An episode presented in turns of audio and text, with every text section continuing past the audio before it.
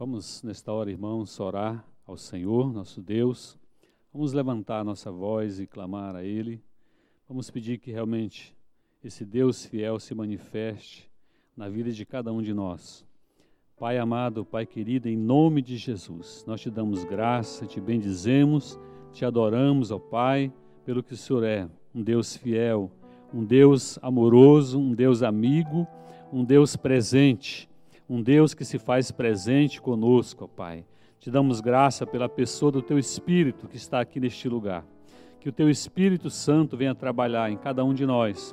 E que nesta noite, ó Deus, a Tua palavra seja viva, eficaz, a Tua palavra seja consoladora, a Tua palavra, ó Deus, venha trazer ânimo, entusiasmo, fé para o Teu povo, ó Pai. E que neste lugar, e que nas casas dos irmãos, o Senhor Jesus Cristo prevaleça, que o nome dele prevaleça aonde esta mensagem chegar. Meu Deus, alcance cada vida, cada pessoa, Pai, com a presença do Senhor. Que a tua presença venha nos transformar. Em nome de Jesus Cristo, Pai, em nome de Jesus. Amém. Então, boa noite, irmãos. A graça e a paz do Senhor Jesus. É com grande prazer, alegria que nós aceitamos o convite, né? De estar aqui ministrando a palavra de Deus com muito temor e tremor no coração, porque a palavra do Senhor, ela realmente é, é, nos chama, né, é uma responsabilidade muito grande de ministrar na vida dos irmãos. E quando o pastor Edson me convidou, eu fiquei pensando o que falar, orando, pedindo a Deus uma direção. E o que me veio ao coração é sobre a presença do Senhor.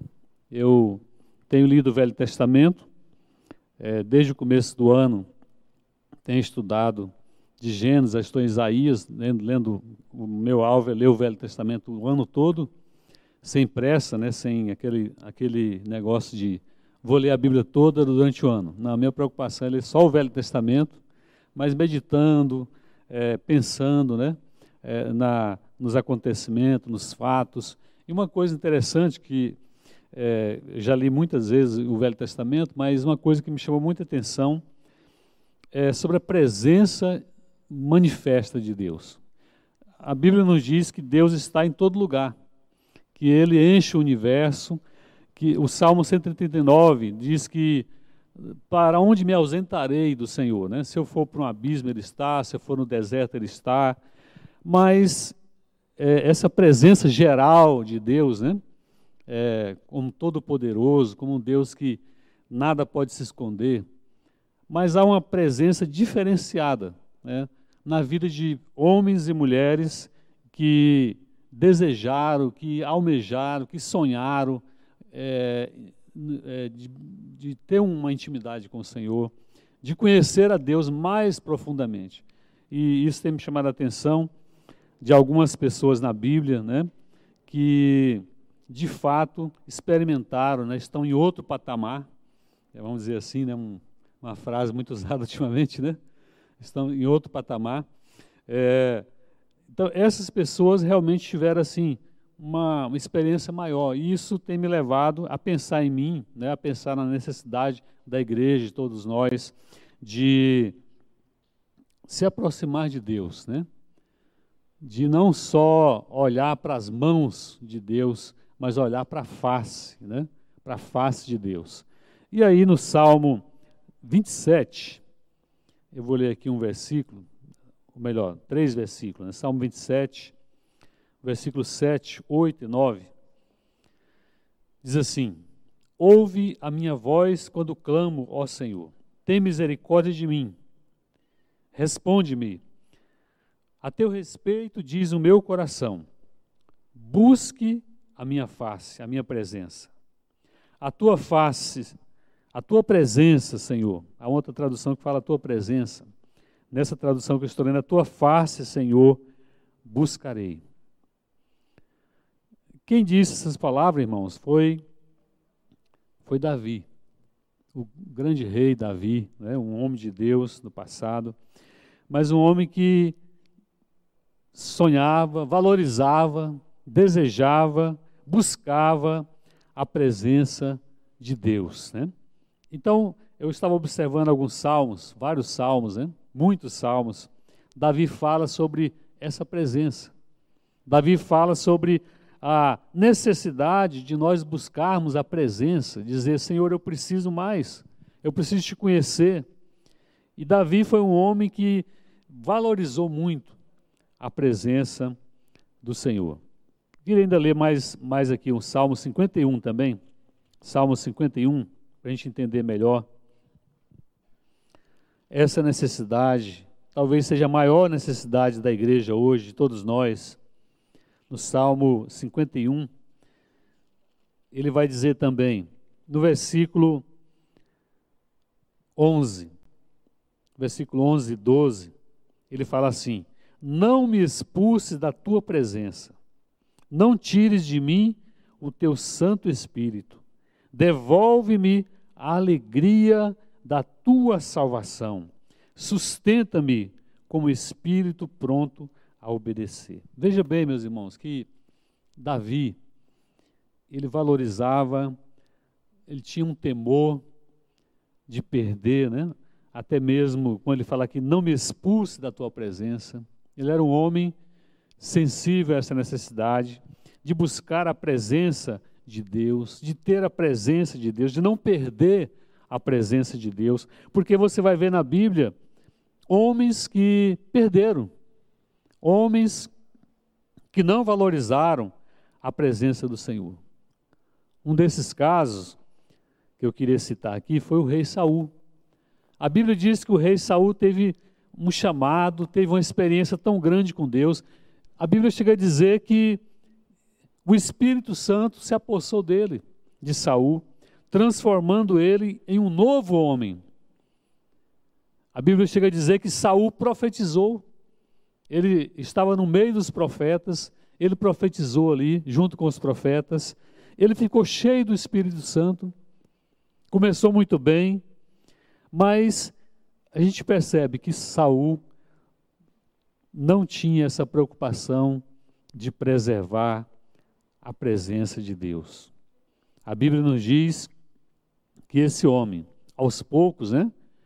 Aos poucos o pecado, a desobediência foi entrando no seu coração. Um homem de Deus, um homem que conheceu o Espírito Santo, foi mudado, mas ele aos poucos foi se afastando aos poucos ele foi desvalorizando, desprezando a importância da presença de Deus.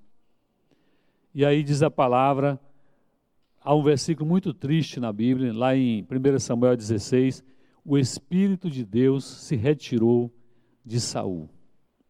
Então veja só, o Espírito de Deus se afastou dele.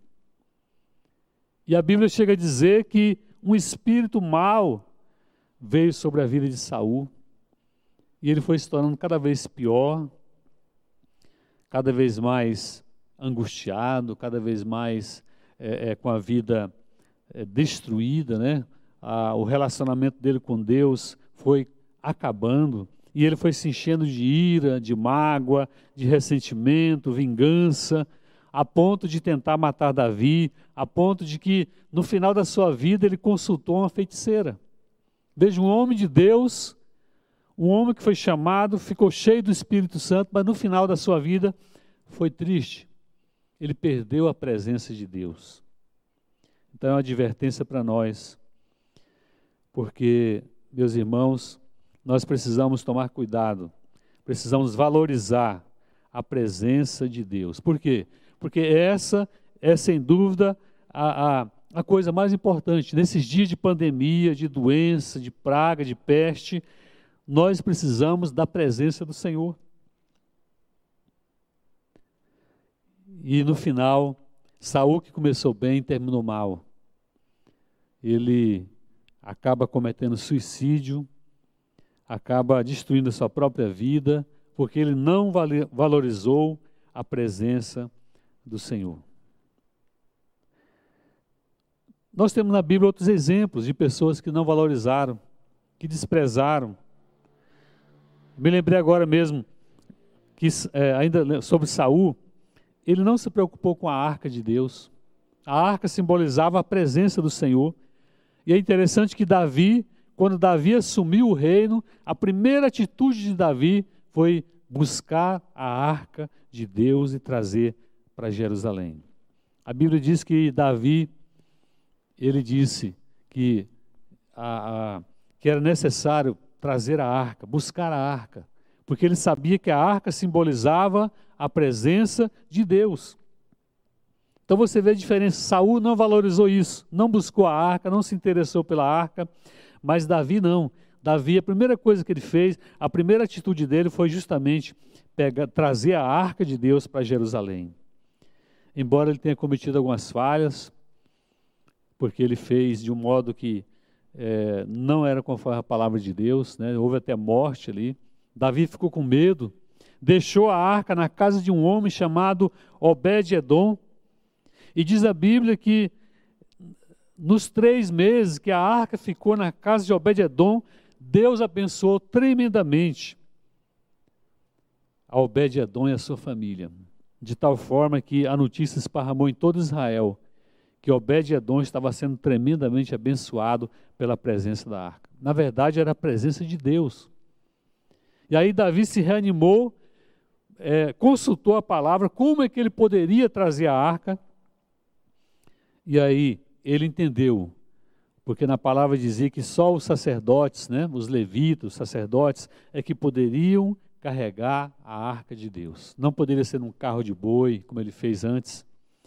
E Davi, então, trouxe a arca para Jerusalém, com louvor, com adoração, e ainda não tinha o templo, né, não tinha ainda a, o tabernáculo, mas Davi fez uma tenda, colocou a arca na tenda, chamada tenda do, uma tenda que Moisés também até usou lá lá, quando ele, quando ele tirou o povo de Israel, tenda do encontro, Davi levantou um tabernáculo para colocar a arca. E diz a palavra que ele colocou cantores, adoradores, 24 horas. Imagina como é que era o coração de Davi. Ele tinha um coração de adorador. 24 horas revezando turnos, né, de adoradores, ministrando ao Senhor, invocando a presença do Senhor diante da arca clamando para que Deus abençoasse o povo de Israel. Você vê então que Davi, ele tinha esse anseio, esse desejo da presença do Senhor. Por isso que no Salmo 27 ele diz: Buscarei, pois, a presença do Senhor. Uma mensagem no coração dele: busque minha presença, busque minha face. E ele diz: Vou buscar a face do Senhor. Portanto, meus irmãos, lá no, no Salmo 51, Davi vai dizer: Não me expulse da tua presença. Davi ele cometeu uma falha terrível, um pecado terrível, né? Ele matou um homem, tomou posse daquela, daquela da mulher, é, adulterou com ela, então ele cometeu um adultério, assassinato. A situação dele ficou terrível ele viu o quanto né, a, a, aquele pecado ofendeu a Deus. E aí, Davi entra nessa crise. Ele faz esse Salmo 51 pedindo perdão, clamando pela misericórdia de Deus, mas o que ele mais temia mesmo era justamente perder a presença de Deus, porque ele viu em Saul várias vezes Davi teve que usar sua harpa e lá tocar para Saul se acalmar. Saul estava angustiado, aquele espírito né, de angústia, de morte na vida de Saul. E então Davi ia lá, tocava a harpa, aí Saul se acalmava. Então Davi, ele, ele viu o que é perder a presença de Deus. E ele diz: Senhor, não me expulse da tua presença. Não tires de mim o teu santo espírito. Olha, irmãos, que coisa séria, né? Esse homem temia perder a presença de Deus, ele temia perder a presença do Espírito Santo na vida dele. Então, nós precisamos disso, pensar nisso hoje, que a maior necessidade nossa é de valorizar, é de buscar, é de desejar, ter sede. Ah, mas você pode dizer assim: ah, mas eu tenho muitas falhas, eu tenho defeitos. É interessante que todos os homens que Deus usou tinham defeitos. Todos os homens que Deus se manifestou, ele tinha defeito. Porque às vezes, irmão, nós ficamos preocupados demais com o nosso caráter, né? E é, e é bom, não é ruim, não estou dizendo que seja ruim você procurar ter um bom caráter. Mas o que Deus mais olha em você não é se você tem um caráter perfeito, bom. O que Deus mais olha em você é se você tem fome tem sede por Ele. Se você tem sede de Deus. Porque eu quero dizer para você que caráter perfeito, nenhum de nós vamos conseguir. Aqui nessa vida, nenhum de nós vai dizer assim: olha, cheguei à perfeição, agora Deus vai me usar, agora vai ser tremendo, porque agora eu estou num, num outro patamar. Não. Deus, Ele está olhando para nós dizendo: Você tem sede de mim? Você me busca minha face? Ou você busca minhas mãos? Às vezes nós buscamos mais as mãos de Deus, que as bênçãos, né? Queremos mais as bênçãos. Mas Davi disse: Eu vou buscar a face de Deus. Eu quero a face do Senhor, o rosto do Senhor. E daí você vai encontrar alguns salmos em que ele fala, né? Que o rosto do Senhor brilha, traz luz, né? Há luz na presença do Senhor. Tem um salmo que ele fala isso: na tua presença há abundante alegria, na tua presença há uma fonte de luz. Então eu queria dizer para você e te encorajar de que o mais importante não é o caráter, é a sua fome por Deus. Porque Moisés mesmo, outro exemplo de homem que desejou, que, sonhou, que almejou, Moisés, ele teve várias falhas. Ele chegou até mesmo a matar alguém, coisa que eu, você, provavelmente a maioria de nós não, né, não cometeu isso, assassinato. E Moisés chegou a cometer um assassinato. Mas aquele homem, ele chegou num nível que ele disse: Deus, eu quero ver a tua glória. Lá no início, né, quando Deus chamou ele, Moisés tentou fugir, Moisés se sentia insignificante, Moisés tinha muita, muita, muito sentimento de culpa, Talvez ele dizia: meu caráter não é bom, eu matei alguém, eu, eu, eu, eu, eu sou uma pessoa cheia de defeito, de falha. Não, não usa mim, não, Senhor, usa outro. Chama outro, Senhor. Mas Deus diz: é você, Moisés.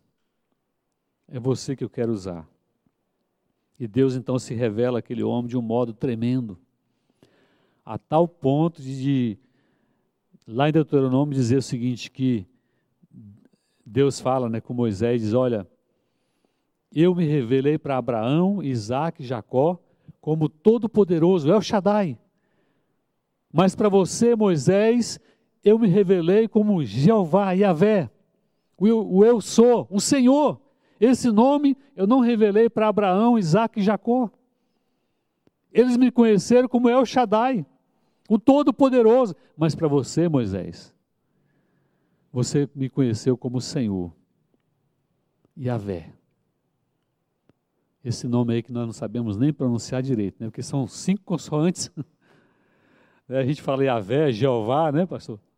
Mas ninguém sabe pronunciar esse nome, porque como é que você lê cinco consoantes juntas? O nome Yahvé são cinco consoantes. Mas Deus diz: Moisés, eu me revelei para você de um modo especial que nem Abraão soube, que nem Isaac, nem Jacó percebeu, porque eles me viram como El Shaddai mas você me conheceu porque eu falo, eu falo com Moisés, faça. Com meu servo Moisés é diferente. Então, irmãos, existe algo maior. Talvez você fale, ah, mas Moisés, é, não, ele, ele era mais, um filho mais especial. Não, Deus não tem filho especial. Deus não tem filho prediletos.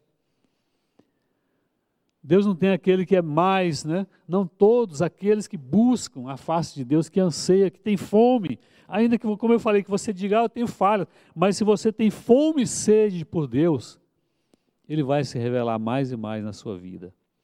É isso que eu tenho visto na palavra de Deus. Deus se revelando para pessoas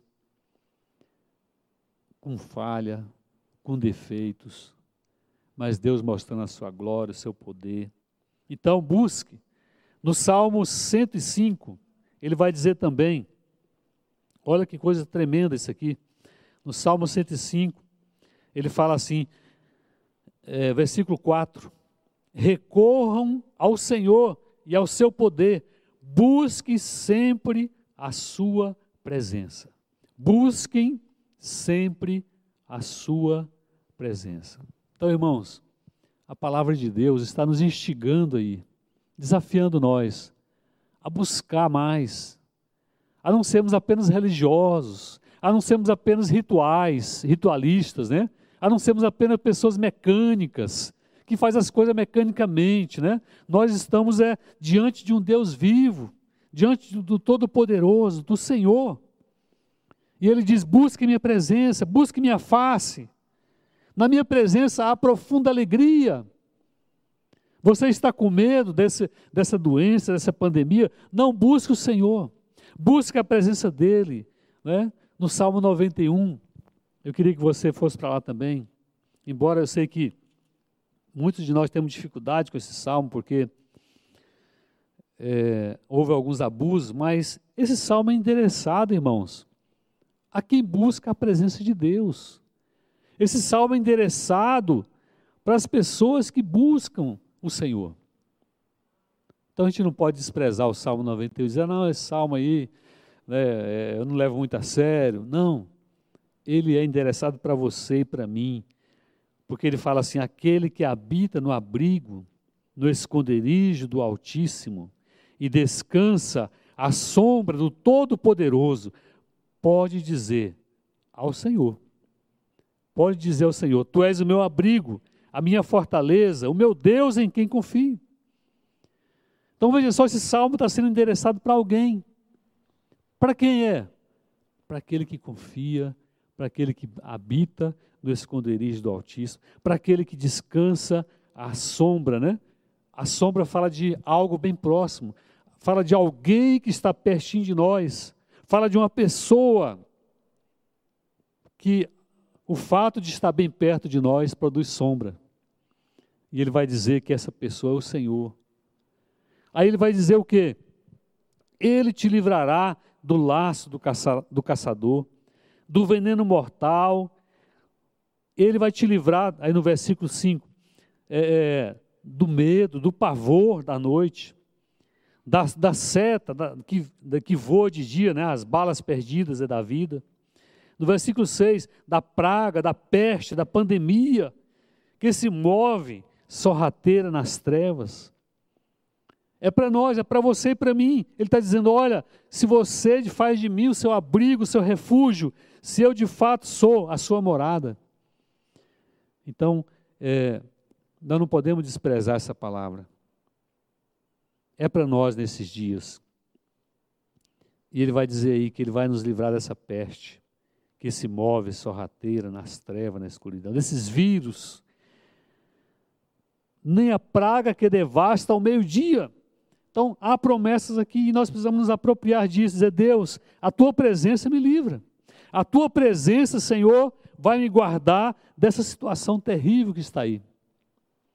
Eu creio, meus irmãos, nós precisamos ter essa fé, essa ousadia, de que aquele que habita no esconderijo do Altíssimo e descansa à sombra do Todo-Poderoso, pode dizer para o Senhor: Tu és meu refúgio, minha fortaleza, o meu Deus, em quem eu confio. Em quem eu confio. Agora, observando a palavra, irmãos, a gente percebe que a presença do Senhor sempre saía quando as pessoas davam lugar ao pecado. O povo de Israel Deus estava presente com aquele povo, eles venciam, derrotavam os inimigos, as doenças desapareciam, as pragas desapareciam, a presença de Deus guardava aquele povo. Mas você vai vendo na Bíblia que, à medida que o povo se afastava de Deus, à medida que o povo deixava de buscar o Senhor, à medida que o povo adorava os deuses falsos, Deus então se afastava, e você vê que vem a seca, vem as doenças, vem os inimigos, né? os inimigos povos ali atacavam Israel. Quantas vezes o povo clamava, né? Deus levantava um juiz, levantava lá alguém para libertar aquele povo, levantou Gideão, levantou Sansão, e sempre a Bíblia diz que o Espírito de Deus se apossava daquelas pessoas. Está lá, o Espírito de Deus se apossou de Gideão. A presença de Deus era tão poderosa em Gideão que ele fazia coisa extraordinária. Sansão fez coisa extraordinária. Por quê? Porque a presença de Deus estava na vida de Sansão, mesmo tendo aquele caráter complicado. Como eu falei aqui, o mais importante, eu sei que talvez você diga, não, o caráter é muito, eu sei que é. Não vá me interpretar mal. O pastor está dizendo que a gente tem que ser mau caráter, não é isso. Mas Deus olha em primeiro lugar, não é se você é perfeito, se você é alguém que não erra, porque Deus sabe que, não, que Ele não vai encontrar ninguém aqui na face da terra. O que Ele olha é se você tem sede por Ele, se você tem fome da presença dEle, se você diz, Deus, eu preciso do Senhor, da Tua presença em meu lar, em minha família. Porque, irmãos, a arca na casa de Obed-Edom trouxe bênção.